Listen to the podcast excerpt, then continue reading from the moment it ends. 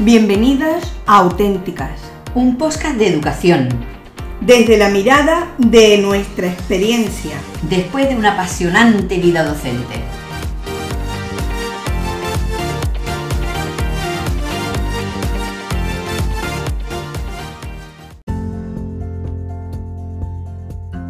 Hola, muy buenas y bienvenidos todos. Estamos en nuestro tercer episodio y estamos además muy animadas. Aquí está conmigo mi amiga Toñi, que ya la conocéis, y yo que ya sabéis que soy Loli. Estamos aquí intentando presentar el tercer episodio y para ello le vamos a dejar que lo cuente mi amiga Toñi. Hola Toñi. Buenas tardes, lo cuento. Nosotros al principio de los tiempos eh, nos parecía que era muy importante trabajar el tema de la sexualidad y mm, la hermana Josefa Soto nos buscó un curso de formación en Sevilla. La verdad que el curso era de 80 horas, nos pareció que iba a ser mucho, pero para nada. En el curso aprendimos muchísimo, nos reímos muchísimo y eso nos sirvió para poder educar en, en sexualidad a los jóvenes o a tantos jóvenes como hemos tenido. La frase con la que abrió el curso nunca la olvidaré y es Dios nos ha creado un cuerpo precioso para que aprendamos a disfrutarlo. Vamos a empezar nuestra entrevista y esperemos a todos os guste. Allá vamos.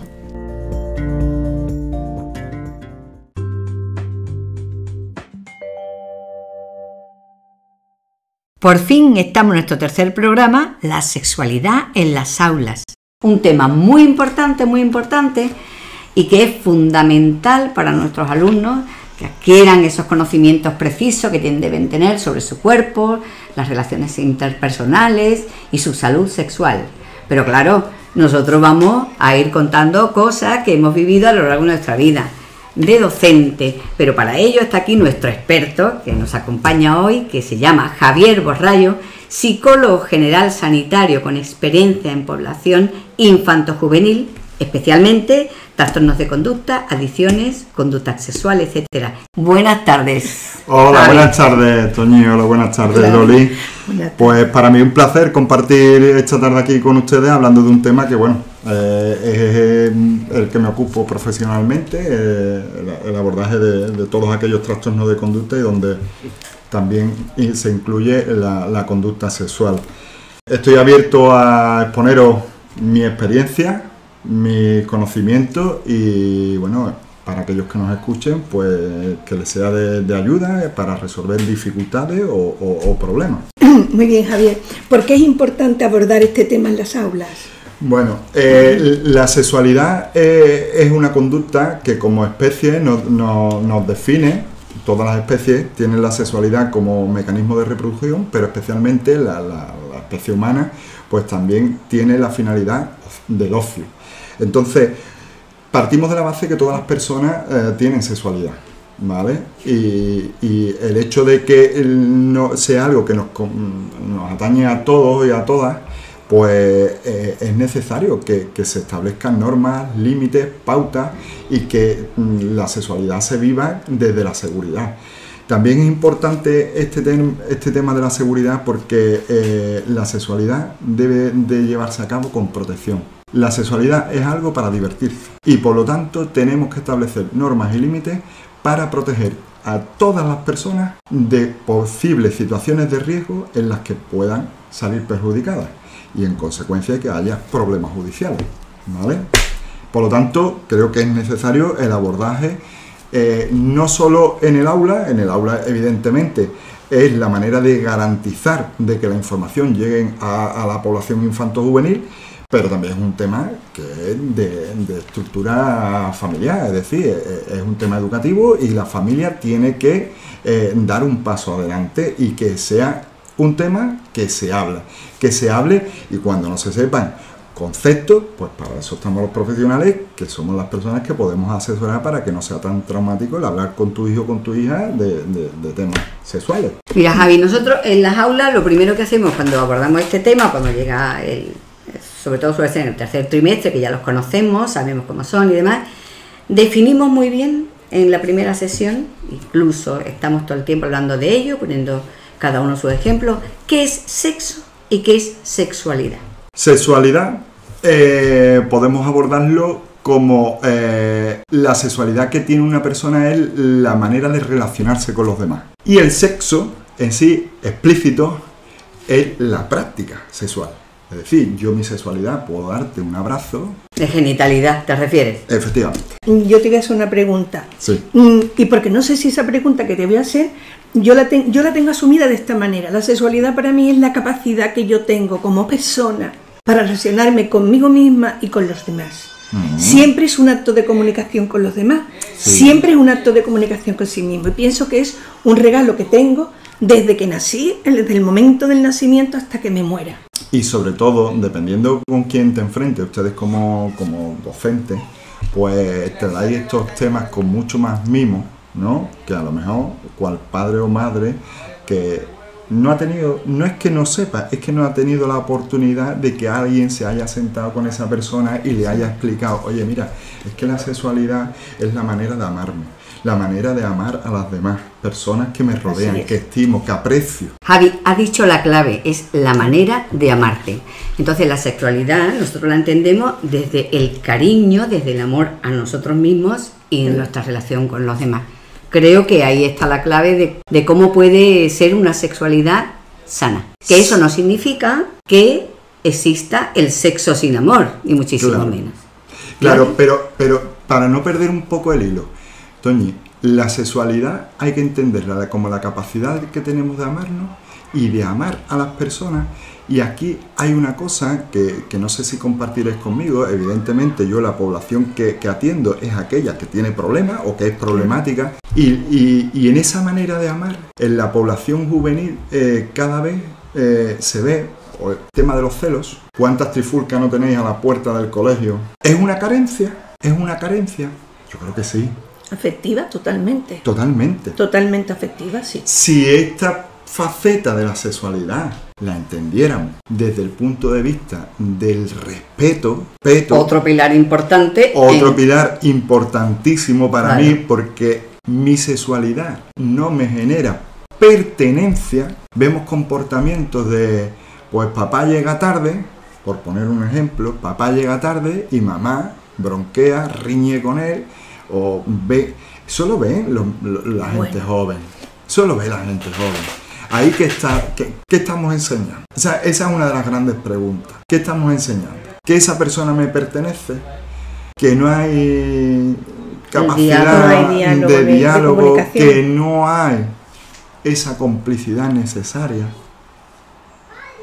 Porque yo siempre pongo el mismo ejemplo, si pusiéramos la mano, la palma de la mano abierta y echáramos un goterón de agua, si yo la cierro muy fuerte, muy fuerte, muy fuerte, el agua lo normal es que se escape. Si yo no tengo esa complicidad con mi pareja, y ese es muchas veces cuando, cuando tratamos a, chavales, ¿no? Con- sobre todo de, de contexto culturalmente bajo, ves que eso es una pauta, se relacionan, la sexualidad que presentan y que manifiestan se relacionan, y aquí sí que es verdad que son mm, contextos en los que, por ejemplo, la homosexualidad no la entiendo, pero su sexualidad sí que la hacen porque mi amigo es mi amigo y es mío, no puede estar con nadie más.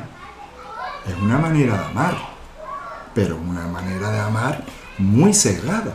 Entonces, es importante que yo, yo eh, me vaya a permitir que, claro, me, reitero un poco, ¿no? Eh, el hecho de ver a personas de, un nivel cultural tan, tan escaso y tan corto me hace que muchas veces tenga que empezar desde mucho más abajo.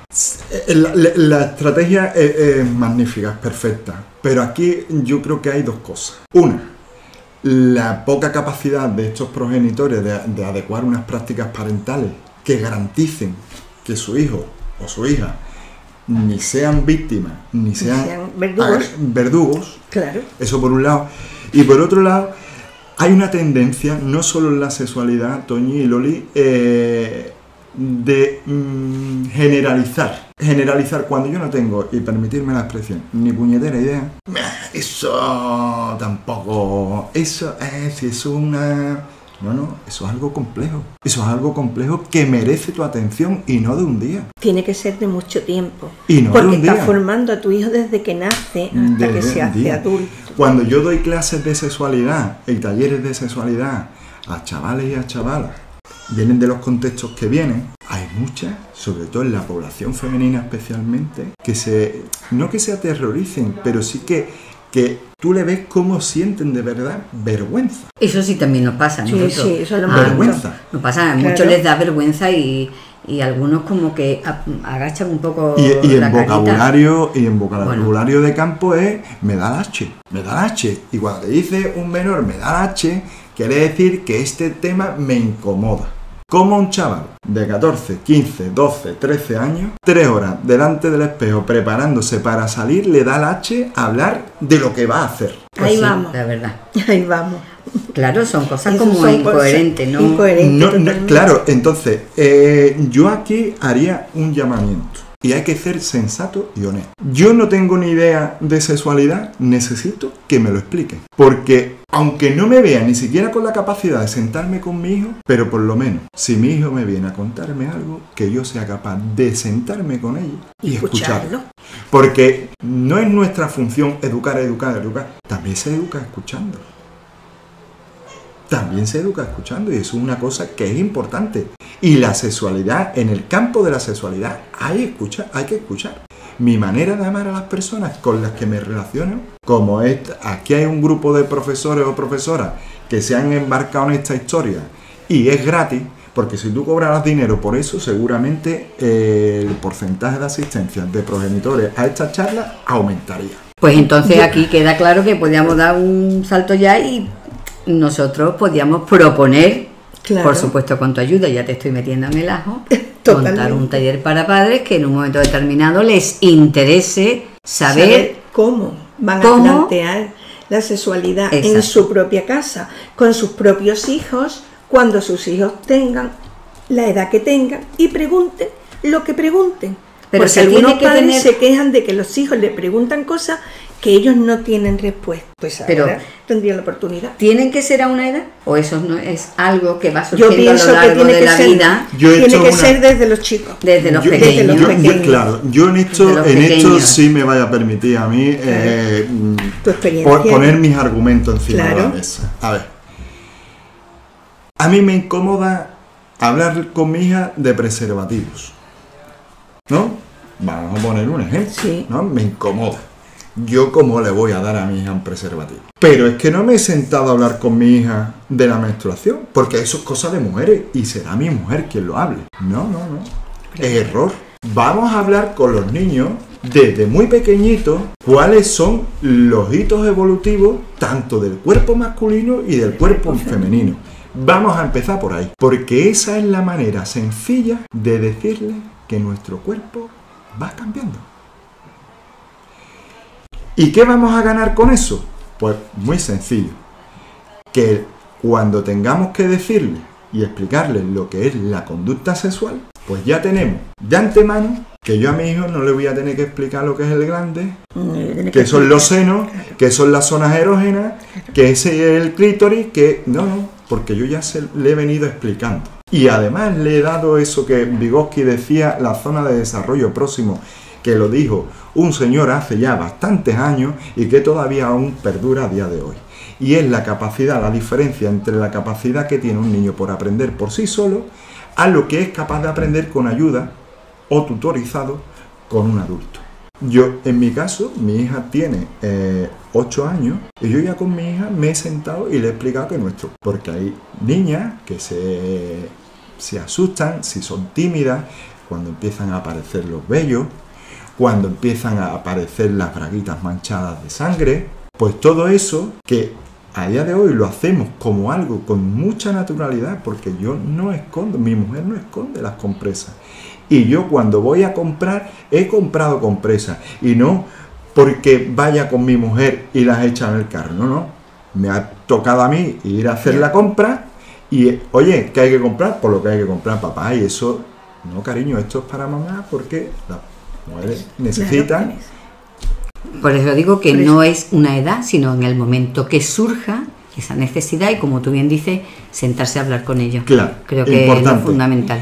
Es importante que cada vez que nos sentemos, como en toda reunión de profesionales, haya un turno de preguntas. Hoy eso me encanta a mí, porque con lo que charlamos nosotras nos quitamos la palabra Y aquí Eso es importante. ¿Por qué? ¿Por qué? Es importante porque los chavales necesitan también un espacio no guiado donde verdaderamente puedan o tengan espacio para mostrar sus inquietudes o sus necesidades. Pero Te tienes que reconocer que eso también da mucha vergüenza.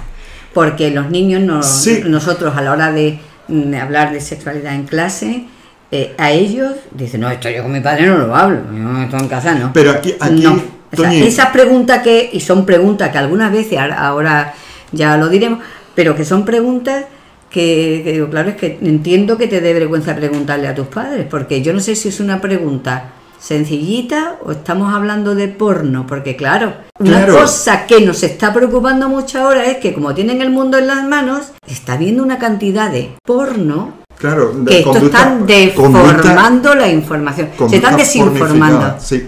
Sí. Pero, Pero Toñi- está pasando ¿eh? con estas edades muchísimo. Sí, pero Toñi, yo voy, voy un poco más allá. Es que hay momentos en los que un chaval o una chavala tiene algún contratiempo o algo no esperado y entonces esto se comenta en el grupo. ¿Y cómo funcionan los grupos? Bueno, yo no tengo ni puta idea, opino. Y opino lo que primero que se me viene por la cabeza. Y si no le digo que lo busque, búscalo en no sé dónde, que he visto en una película, no sé en la qué, que está. revista Hola seguro que te lo cuentan.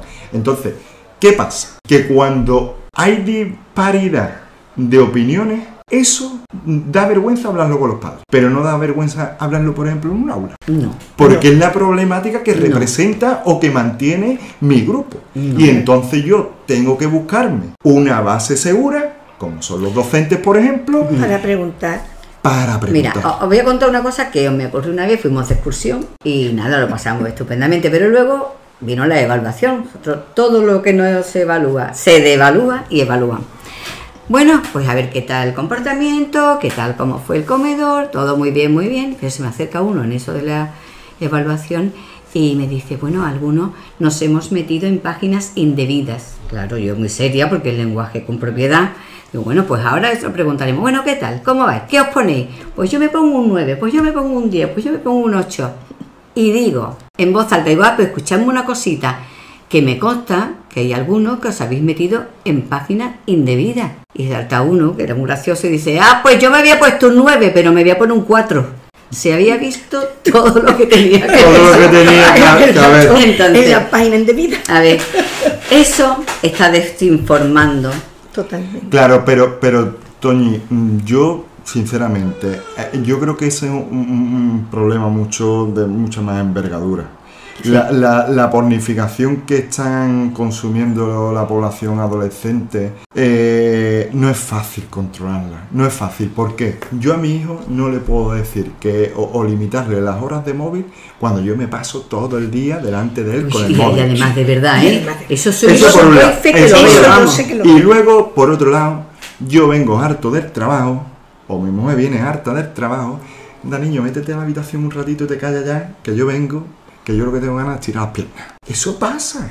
Eso, sí, Eso pasa. misma. Y no hay control.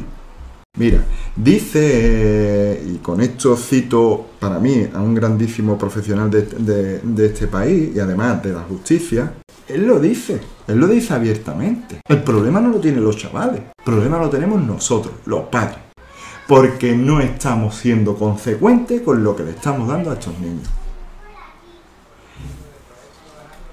Yo te digo una cosa, y vamos a hablarlo, porque eh, a lo mejor un chaval de secundaria, ¿no? Pero de un bachiller, ha podido tener ya su primera incursión en un bar de carretera. Perdona antes. Bueno, depende de las veces yo. que hayas repetido, tanto en barra como en el reservado. Y escucha, que todo tiene un precio. Cuando digo que todo tiene un precio, lo tiene para todo. Que da igual si entra uno que si entran siete. Y que un chaval de esta edad no tiene los recursos económicos como para estar toda la semana al mismo bar, los siete mismos, tomándose la misma copa y entrando los siete a la vez. Entonces, ¿eso qué pasa? Que al final, furtiveo en la calle. ¿Y en la calle cómo hago de furtivo para esto? Pues un gran problema, ¿eh? Y yo voy a dar aquí un matiz. Las variables extrañas es una variable dentro de un estudio que tú no puedes controlar. O sea, perdón, que tú no puedes eh, in- inferir cuál va a ser el resultado por el efecto que produce. Entonces, ¿qué se hace con estas variables? Como no la puedo quitar, la hago constante. Y ya sé que en todas las diferentes situaciones del experimento, lo que afecte va a ser de la misma manera. ¿Con esto qué quiero decir? Que esta gente, lo- los holandeses, no son tontos. Yo la prostitución no la voy a poder controlar. O sea, no la voy a poder quitar, extinguir. No, no. Pues la voy a controlar. ¿Y cómo la controlo? Pues la regularizo. Pero esto es un tema ya de altas esferas, Sí. pero que al Pero final nuestros chavales están accediendo a ese mundo. Pero entonces Sí, los padres. se están ¿cómo? prostituyendo. Bueno, eh, eh, eh, eso es otra cuestión que la prostitución encubierta también existe en la gente joven. Ahora hay una moda del OnlyFans, no sé si estáis un poco al sí, yo día estoy de- enterada de- de cómo es, sí. y de cómo va y de cómo, Y de no cómo va. va. Entonces, Yo vendo eh, todo. El OnlyFans es una cosa que tanto al consumidor como al vendedor le sale súper rentable. ¿Por qué? Porque ni siquiera me tengo que desplazar. Lo puedo hacer desde mi propia casa. Tanto consumirlo como ofrecer el servicio. Pero yo, a mí lo que ya, eso ya me desborda mucho, porque entonces, ¿cómo hacemos para proteger a nuestros niños? ¿Cómo hacemos? Entonces, por un lado están los padres, que dialoguemos y hablemos con ellos. Por otro lado, ¿cómo controlo yo ese acceso que parece ser que no es tan controlable al, al mundo o a esa pornografía que se ven, que se tragan todos? ¿Cómo lo hacemos? Pero que es que esto cada vez, el, el grueso gordo, el problema es como que va aumentando muchísimo más. Yo, a mí me llama mucho la atención de ello el lenguaje tan pornográfico que usan entre ellos, y, pero con diferencia, con hace unos años. O sea, yo tengo un histórico y con diferencia de unos años se permiten una serie de expresiones que en un momento de la vida han sido obscenas y groseras y ahora forman parte de la normalidad y la naturalidad. Bien, pero eso es una pequeña punta del iceberg de lo que hay detrás.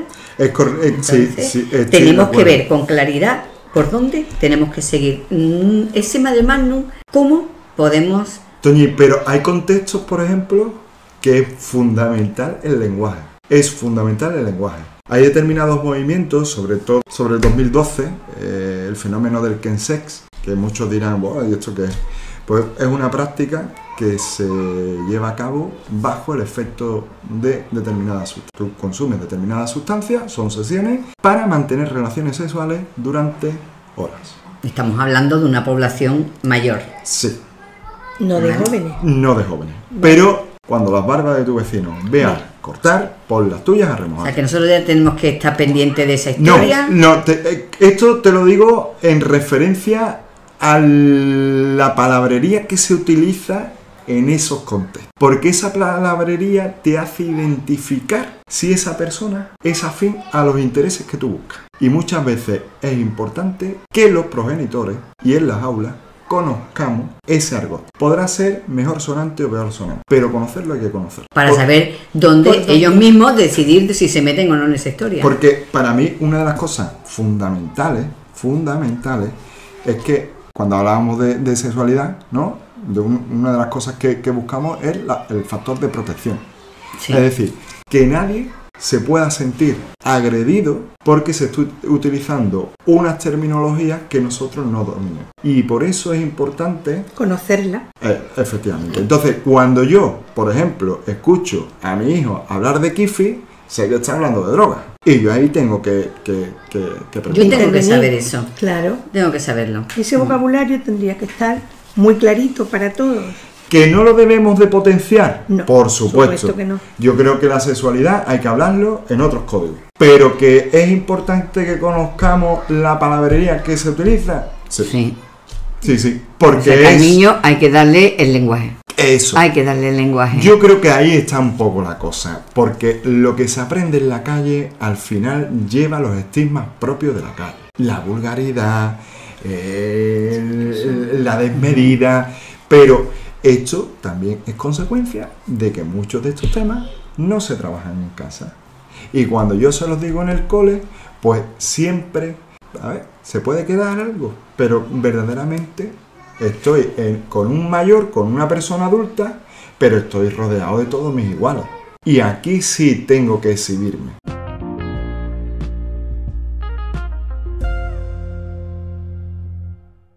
Javi, eh, ¿Cuál es la importancia de enseñar habilidades de comunicación y consentimiento en la educación sexual? Eso, Toñi, yo creo que, es otra de las cuestiones fundamentales. fundamentales. Eh, recordaba ya en 2014-2015 eh, cómo se habían incrementado los delitos, los delitos en población juvenil en temas referidos a, agresiones sexuales o a violencia sexual. Evidentemente eh, estamos en una etapa en la cual, pues bueno, todos sabemos que había un cambio importante en la legislación, eh, aplaudida, bajo mi punto de vista, por muy poco y criticadas por la mayoría, especialmente por los que hemos trabajado eh, con este tipo de problemática. Creo que un abuso sexual nunca se podrá equiparar a una agresión sexual, es un error, pero es una opinión personal.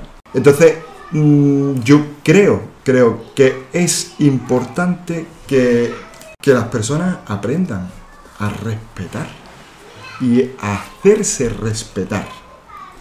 Para mí no es solo violento el hombre o la mujer que insulta a la otra persona por, simplemente por ser su pareja, sino también a quien lo confiere. Y esto es importante remarcar. Pues sí, pues eso que pues eso es una educación, que en verdad es la se trabaja en las aulas. Tolerancia cero ante cualquier agresión verbal, no estamos hablando de física, y para mí aquí hay una tolerancia cero. Aquí hay una cosa que se hace agua, porque es verdad que, hay planes ¿no? de intervención, hay programas que son buenos, pero que solo hacen o realizan un abordaje y yo creo que eso eh, está bien, o está bien, a la víctima hay que ayudarle, hay que proporcionarle medios para que eh, se revierta el daño o se minimice, pero hay otro factor ahí, el riesgo, que para mí es fundamental. Porque al agresor o a la agresora, a la persona agresora, se le castiga una vez que ha ejecutado, pero no se ha hecho nada por prevenir. De cómo ha cambiado la publicidad y eso que hoy es mucho más fácil acceder a la información. Y las campañas publicitarias quizás ya no sean tan agresivas como entonces. Póntelo, pónselo.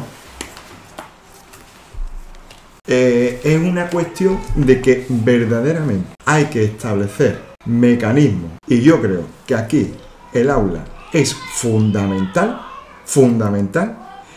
Atrás quedaron las consultas de planificación familiar en los centros de atención primaria, pero yo creo que el aula es un sitio ideal para tener una medida o de alguna manera un elemento en la sociedad que ayude, que ayude no solo a educar, sino a prevenir. Establece planes de educación que aborden esta problemática, porque esto es importante. ¿eh?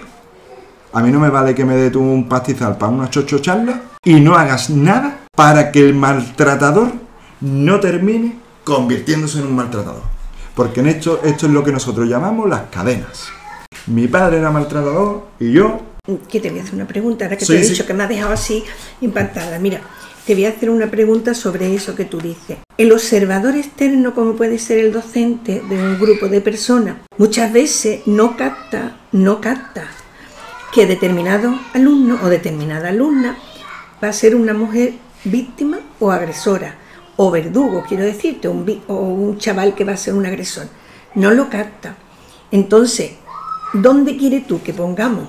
¿Dónde ves tú que pongamos nosotros todo nuestro interés, toda nuestra forma, todo nuestro, que, las posibilidades que tengamos para detectar ese tipo de persona? Porque mira, la víctima se, se entiende porque en su casa ya es una persona sumisa Entiendo yo desde mi punto de vista, que no tiene por qué ser auténtico, pero estoy en ello. Pero el agresor, ¿dónde lo vemos?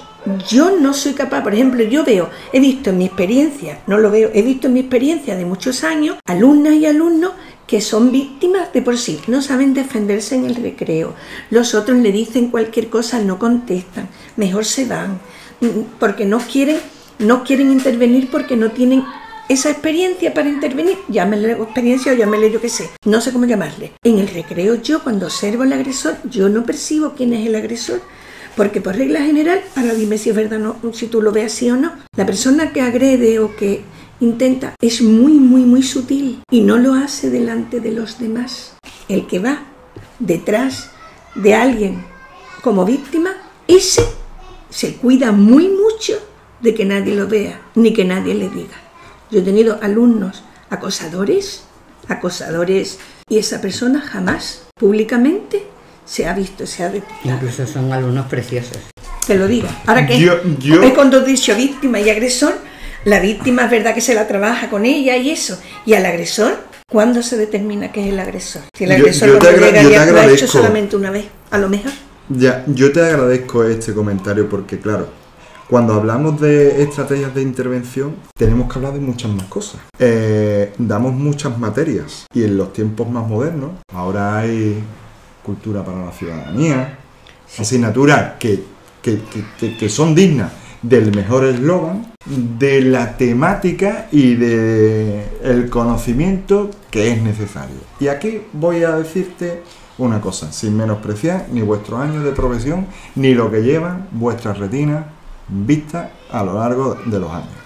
Pero yo te digo a ti una cosa.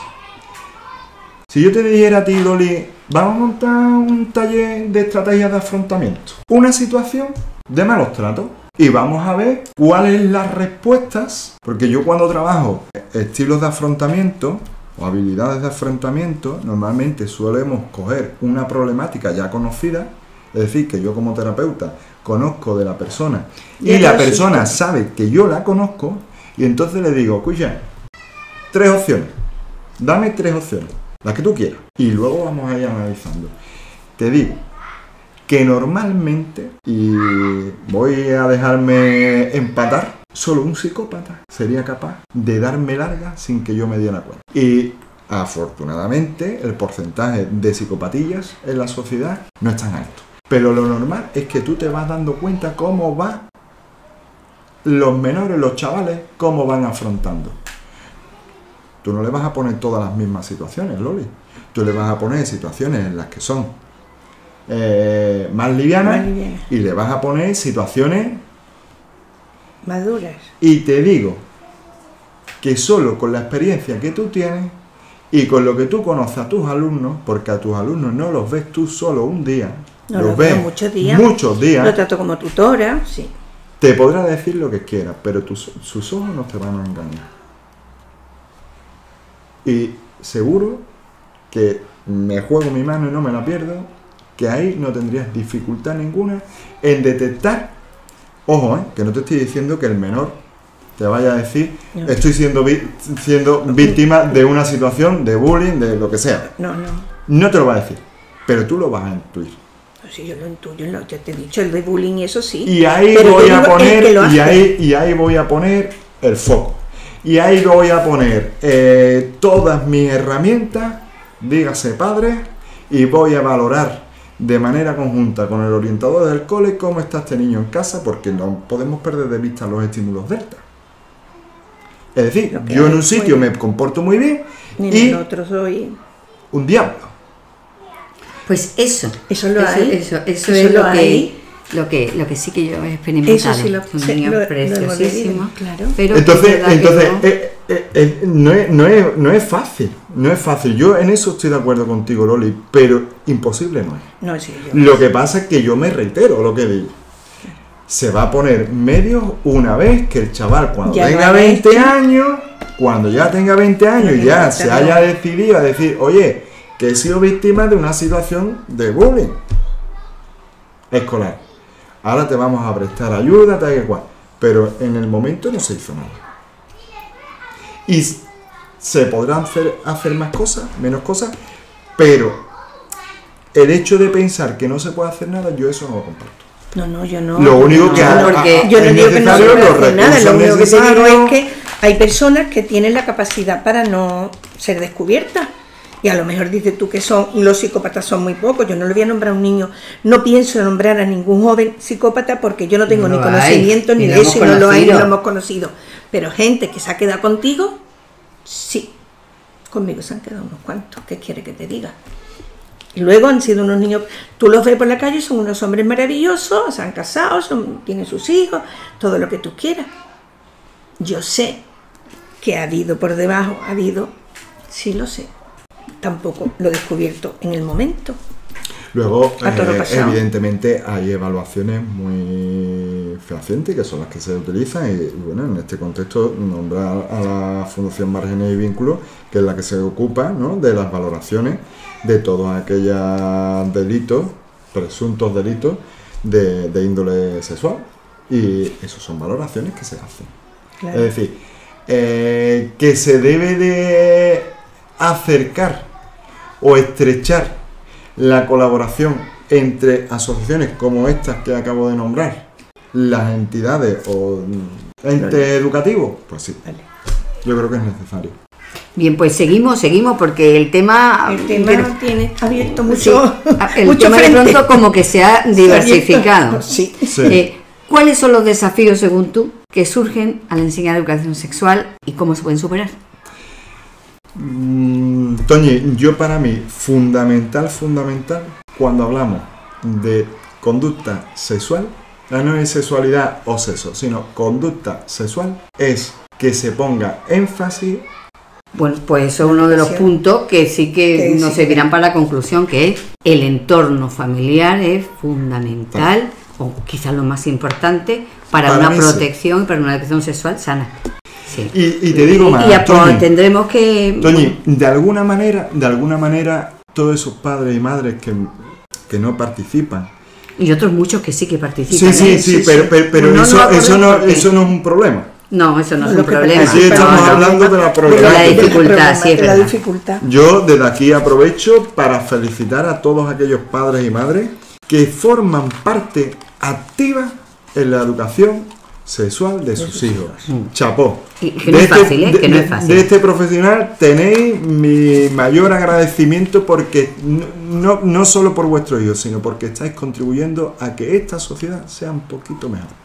Y ahora, en el tema educativo, todos aquellos que no participan, que incluso a veces se oponen, decirles que sus hijos, eh, mientras estén bajo su paraguas, por así decirlo, bajo su potestad, imponer, porque hay que decirlo así, imponer su criterio frente al que de aquella manera han ido construyendo con lo poquito que hayan ido recogiendo o que se le haya permitido recoger. Y más vale, lo dijo, lo dijo Aristóteles, no sé si os suena, decía algo así como educar a los niños y evitaréis castigar a los hombres. Y lo dijeron hace dos mil años. No mantengamos algo que ya nos llevan diciendo desde hace Desde mucho hace tiempo. tanto tiempo.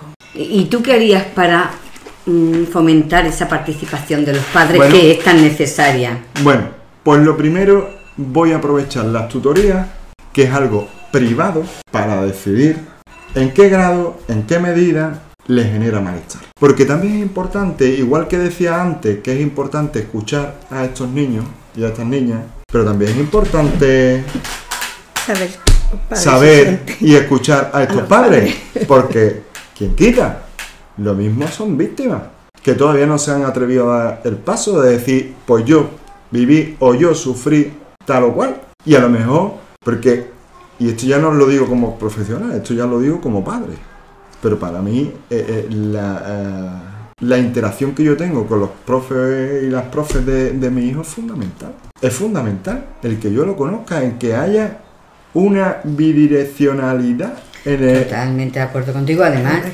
es lo le en el fomentado. desarrollo de mis hijos. Lo- Son lo mis hemos- grandes Lo tesoros. hemos fomentado. además nos encanta, es que nos Es encanta que- hablar con los padres, que nos digan, que nos cuente qué es lo que le pasa a tu hijo, qué es lo que tiene, cómo ayudamos en casa, cómo... Pues sí, porque es la mejor manera. Y luego al niño se le nota, ¿eh? Cuando la familia y el colegio actúan Están- conjuntamente, se le Cuando nota. hay Al esa niño complicidad, Sí. el niño se siente. Además, en el perfil del niño disruptivo, Le da la confianza de que él no es tan malo y de que hay gente que se preocupa por él. y De que lo afectivamente- queremos, que a fin de cuentas y estamos afe- hablando de lo y- mismo. y afectivamente, afectivamente Claro. Es una base sólida que genera lo que se llama apego seguro. Es el apego seguro. Y el apego seguro es La aquel que nos permite desarrollarnos y aprender desde una base sólida y estable. Que parte de la familia. Parte de la Pero familia, no pero que se puede no- extrapolar, se puede Sí. extrapolar o formar ser. parte también el, el- el- el núcleo educativo. Pues nos parece muy interesante todas las cosas que nos has estado diciendo. Nos parece muy interesante. Podríamos concluir como en tres o cuatro puntos importantes. Primero de ello es la prevención, ¿no, Javi? Sí. Es la prevención. Bueno. Y para prevenir, pues entonces tenemos que sentarnos a hablar con los niños. Claro, eh, yo, tenemos yo- que dialogar. yo- yo creo, yo creo que, mm, mira, y, y permíteme, ya es la última cuña que meto así. Cuando, cuando estamos delante de estos chavales, ¿no? Y empezamos a ver problemas de consumo de hachís, drogas blandas, alcohol, tabaco, que decimos, que ve con lo pequeño que es. Lo primero que pensamos es, ¿por qué no podrían quitar esto de, de la sociedad? ¿no? Que, que estos chavales no, no tuvieran que, que pagar ese peaje. Y la verdad es que no podemos quitar la droga de la sociedad, esta es la realidad. Pues no. Entonces, ¿qué nos queda? Educar a estos niños para que ante situaciones de riesgo elijan la opción que menos daños le causa. Y sepan, no solo, yo os pongo e- el ejemplo de, de- de la conducta adictiva, pero también podemos hablar de la sexualidad. Sí, claro. También podemos hablar de la Claro, claro, sexualidad. claro. No me voy a exponer a una situación de riesgo donde no conozco a nadie, donde tal o cual, o la hora a la que estoy en En esa hora no pasa lo mejor. no pasa lo mejor, ni que con esto no quiero decir que los padres tengan que tener a sus hijos como los cenicientos. No, No, no, no, no. Pero yo lo que sí digo es que un chaval o una chavala con 7, 8, 9, 10 años menos que el resto del grupo, ese chaval o esa chavala puede tener o verse en una situación de riesgo para la cual no está preparada. Seguro. Seguro. Seguro. Por, por lo tanto, esa prevención, como tú bien dices, y ese diálogo con los padres nos lleva a la educación en salud, a la educación en la salud, en la salud. que sería pues educarnos holísticamente desde la higiene, el afectivo sexual, todo lo que conlleva el ser pues la mejor persona que queremos ser o que los demás, tus padres han querido que sea, que tú quieres ser. Prevención, diálogo, educación para la salud. Y en esa educación para la salud, eh, yo siempre me acuerdo de, a, a lo mejor a nosotros nos educaron, por supuesto, de otra forma totalmente distinta, pero eh, al cuerpo hay que cuidarlo, y a la mente y a la emoción hay que cuidarla. Tú no puedes consumir cualquier cosa. Entonces, en aquella época, cuando yo era pequeña, no, eso no, porque eso me hace daño. Hoy parece que eso no es así, eso es, venga, consumo, y cuanto más, y a ver, y a ver qué me pasa, y, Y esto es así, y qué divertido. Nosotros nos pararon, los- no- lo teníamos los límites muy claros, o sea, el cuerpo, tú al cuerpo no le puedes introducir nada que te pueda hacer daño bien grande. Así que mm, Y bueno, a mí me gustaría puntualizar para, para- para terminar. Creo que, ya que vamos en el, en el contexto de las aulas, y, y mira que, que- que cuando tú dices siempre una vuelta atrás parece que ha sido un fracaso. Y yo no lo veo como un fracaso, No, no, pero es verdad que el rol que tenía el profe o la profe en la sociedad no es el que tiene actualmente. Y señores, creo que eso es También una equivocación. Es una equivocación. El profesor o la profesora no son seres malvados que quieren fastidiar a mi hijo y fastidiarme o tenerme todo el día en el colegio. No. Señor o no señora. Cuando te reclaman en el cole es porque detectan una problemática que usted no es capaz de ver. Tan sencillo como eso. Y ya que alguien se ocupa, al menos, aunque no se le agradezca, pero colabora.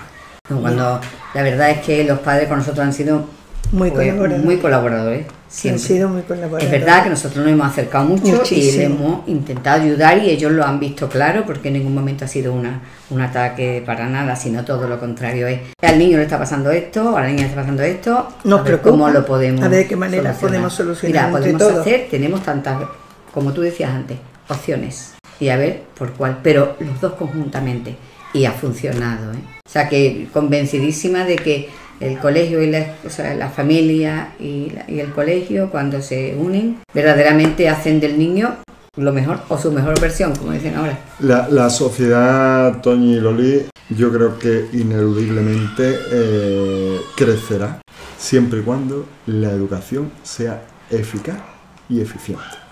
Totalmente. Eficaz porque transmita los valores y eficiente Eficiente porque porque sea se capaz de aunar total. a todos los entornos en una misma dirección. Y yo creo que es fundamental. Hoy día eh, yo tampoco soy tan mayor, pero sigo saliendo Eres con los chavales, Nosotros con los chavales, con mis compañeros. Bueno, soy un chiquillo que ya tengo tres niños, eh, en fin, que ya, que ya me ha dado tiempo a correr, pero, pero que yo sigo saliendo con mis compañeros de instituto. Esa es mi Claro, pandilla. claro. Esa es mi pandilla. Y la me- Una nuestra- suerte, una suerte muy grande. Claro, pe- pero Haber no- sabido mantenerla, me refiero. Claro, pero, pero Toñi, eh, todo se dio. Hubo unos profesores que hicieron bien su labor, hubo unos padres que no torpedearon y se prestaron a todo aquello que se les bueno, pues reclamó. claro. Claro, y al final, con mi virtud y mi Como diríamos nosotros, era un hombre de provecho, Javi. ¿Eh? Como diríamos aquí ahora. Es verdad. Así que, pues nada, te Bueno. agradecemos muchísimo, muchísimo tu colaboración, pero sé que tiene mucho más que contarnos, te llamaremos. En otro y si momento, no ¿verdad? nos lo cuenta tú, yo sé que tiene un montón de amigos que sí, que son personas muy formadas, expertos, que sí que en un momento determinado nos van a echar un cable. Sí, por Así supuesto. que, Muchas gracias. por supuesto, gracias a ustedes por Lo contar sé, conmigo y nada, un el placer corazón. y saludar a todas aquellas personas que, que escuchen el podcast y animarlo, que, que la sociedad es una cosa de todos y que todos tenemos algo que Algo decir que y algo que algo aportar. hacer. Estamos escuchando auténticas.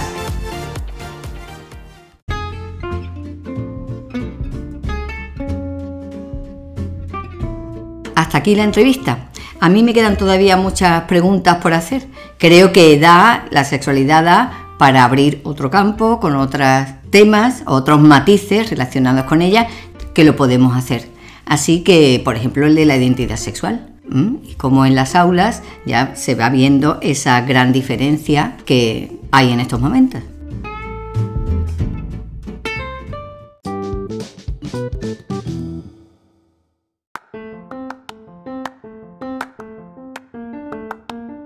Nuestro próximo episodio tendrá como invitado al padre Silvio Bueno, que es asesor de familia. y coach personal.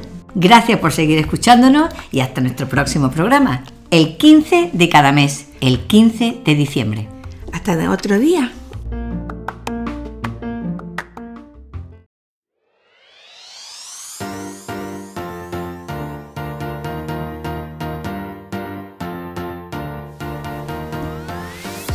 Bienvenidas a Auténticas, Un podcast de educación, desde la mirada de nuestra experiencia.